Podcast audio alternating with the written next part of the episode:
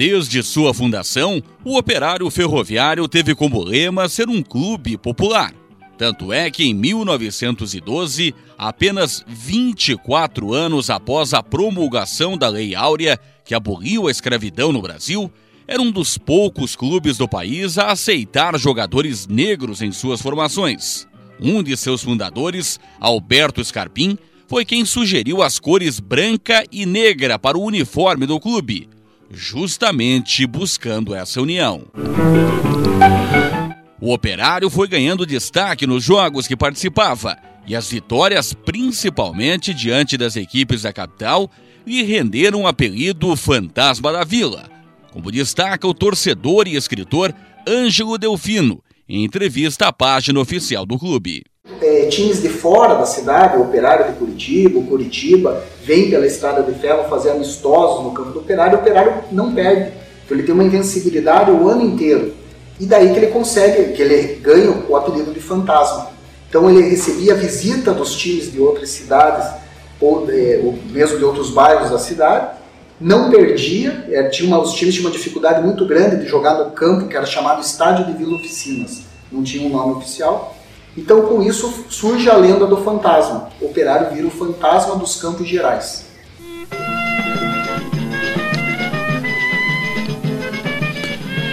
Em um terreno próximo à rede ferroviária, foi construído o primeiro estádio do Operário. E buscando ampliar sua estrutura, para mais tarde a construção de seu novo estádio, o clube teve o apoio de Germano Krieger, incentivador das práticas esportivas e, na época, respondia pela chefia das oficinas da rede viária Paraná, Santa Catarina. Seguindo os passos de outros clubes ferroviários do Brasil, consegue que os ferroviários já paguem a mensalidade direto no seu elite.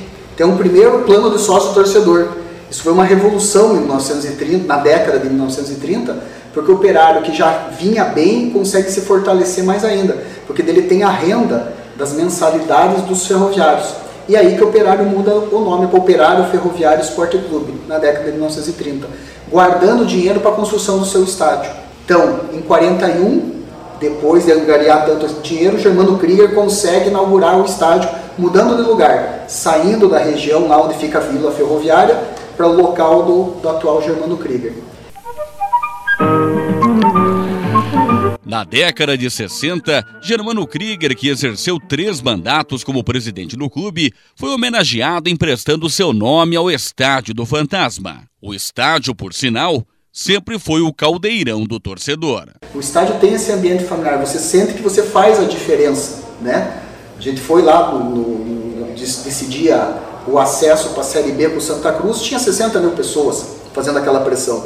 Teve o um jogo de volta aqui, a gente tinha 10 mil, mas aqueles 10 mil, o técnico do Santa Cruz falou que fez uma diferença absurda, que ele nunca tinha visto aquilo. Então o Operário não tem uma arena, mas o Operário tem uma cancha a cancha que pulsa. É o estádio, como vários técnicos que vieram aqui falaram, é o, é o clube mais sul-americano, no sentido de argentino, de uruguaio, que tem uma cancha mesmo, que, que a cancha joga junto. Mas a importância do estádio próprio, pequeno, acanhado, mas que faz, tem isso também, reverte positivamente para o clube.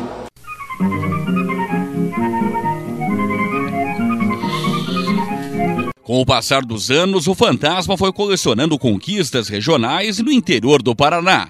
O clube, entre outras, foi bicampeão invicto da Taça Abraham Glaser em 1919, do interior do torneio estadual do centenário da independência do Brasil em 1922, do torneio início do interior em 1956 do torneio início profissional da Federação Paranaense de Futebol em 1927 e 1956.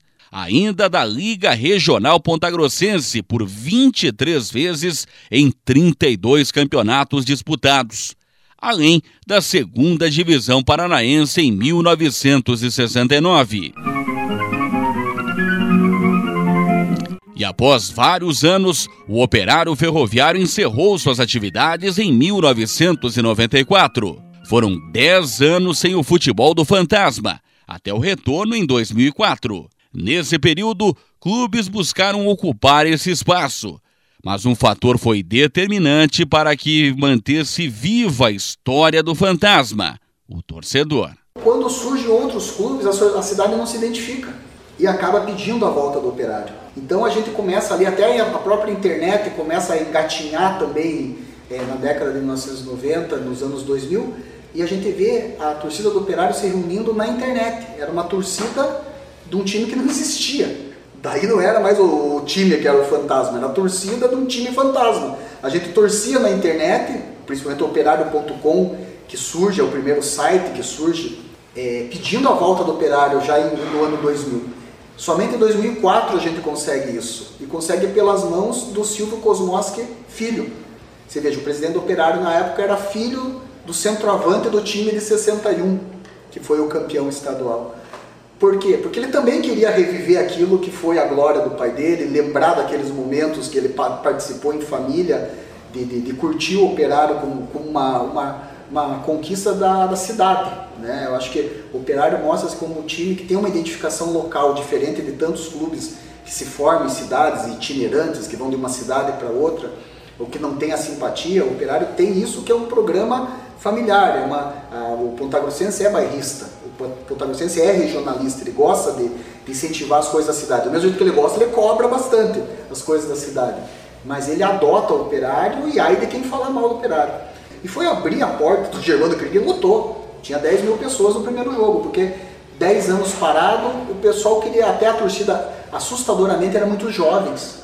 Aquele pessoal que o pai, o avô contou a história, eles queriam ver como é que era, como é que era assistir um jogo num campo ao vivo não na televisão, né?